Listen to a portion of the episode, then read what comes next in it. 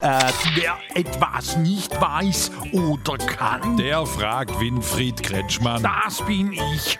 Was hast du wieder, Straubelix? Hier, Johnny Walker aus Laufen am Neckar fragt, ob du das schon weißt, dass man in Niedersachsen 300.000 Jahre alte Fußabdrücke gefunden hat. Wissen tue ich schon, aber ich kann mich nicht daran erinnern, dort gewandert zu sein. Das haben Lands-Leute rausgefunden, also Forscher aus Tübingen. Das ist ja toll, was die so alles erforschen. Denke mal, vor 300.000 Jahren hat ein Homo heidelbergiensis seine Abdrücke hinterlassen. Ein Homo was? Homo heidelbergiensis.